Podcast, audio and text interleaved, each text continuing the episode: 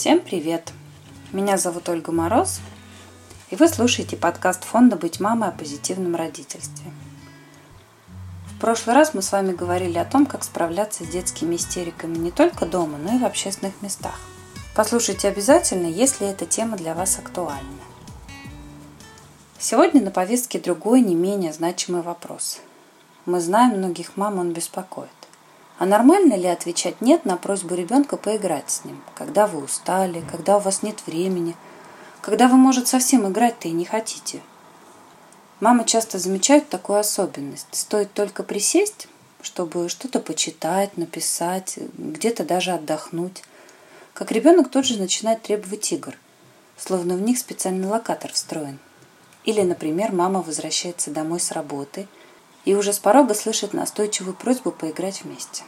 И вот уставшая, может даже без настроения, мама садится рядом с ребенком и начинает, допустим, катать машинки. Делает она это с определенным раздражением, потому что игра удовольствия в этот момент не приносит.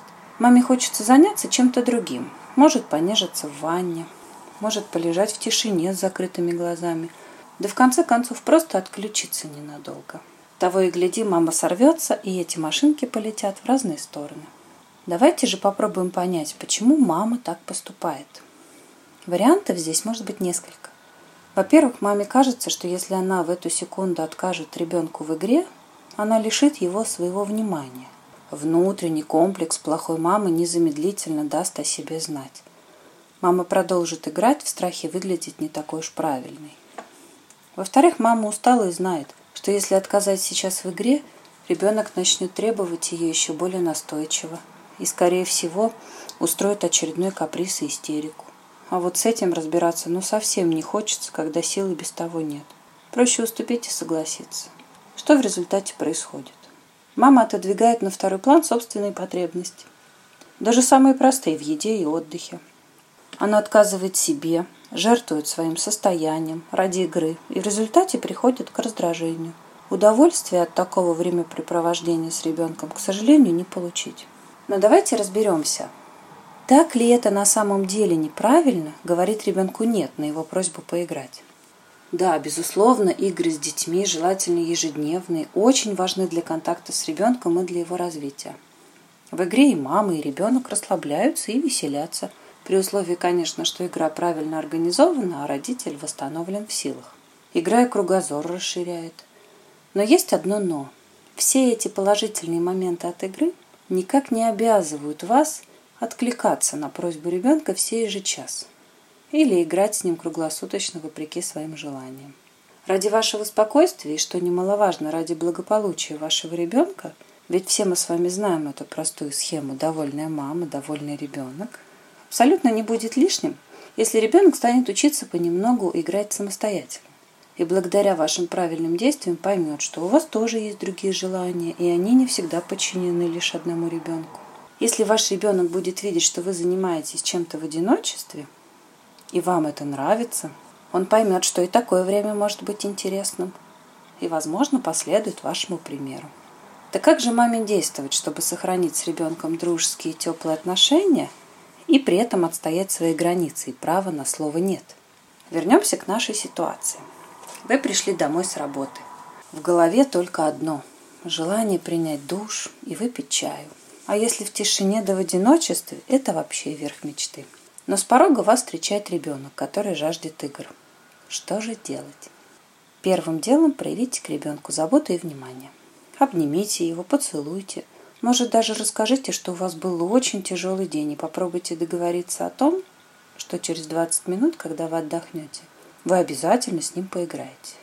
Как здесь следует договариваться? Четко определите время, которое вам необходимо для перезагрузки.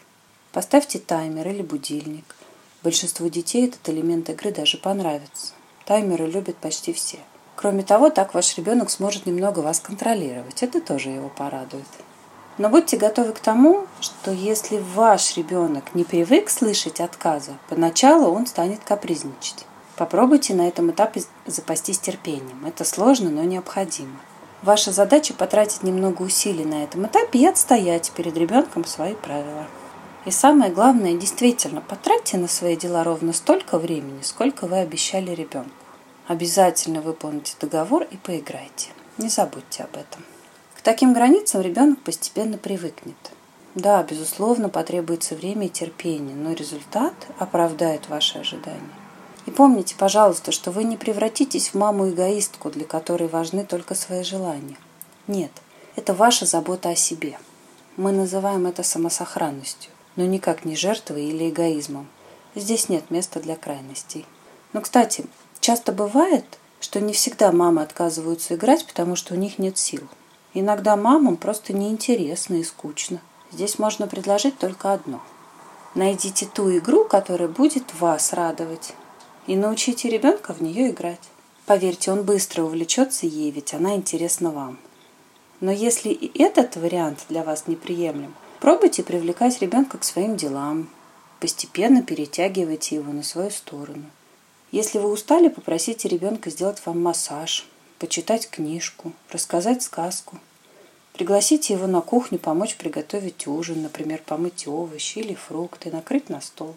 Такая вовлеченность намного лучше будет влиять на отношения между вами, делая их по-настоящему наполненными. Не стоит бояться настаивать на своих правах – это не про эгоизм, не думайте так. Как родитель вы имеете право отвечать отказом. Вы никак не навредите этим отказом ребенку, не нарушите его психику и не лишите контакта с вами.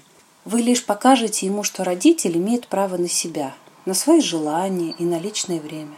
Хуже будет, если вы наоборот станете бояться последствий и будете постоянно уступать ребенку. К сожалению, в будущем это может сформировать у ребенка эгоистические черты – от которых вы со временем начнете страдать. И это логично. Ведь если ребенок видит, что мама постоянно жертвует своими потребностями ради него, значит, они, эти самые потребности, не так уж и важны. А он, ребенок, важнее всего. Да, ребенок важнее всего. Но у вас, у мамы, должно быть четкое понимание того, что все хорошо в меру. Настаивайте на времени для себя. Постепенно ребенок признает, что у вас тоже есть права, и самое главное поймет, что эти права есть и у него, и родители их тоже уважают. Желаю вам успехов и терпения в выстраивании границ с вашими детьми.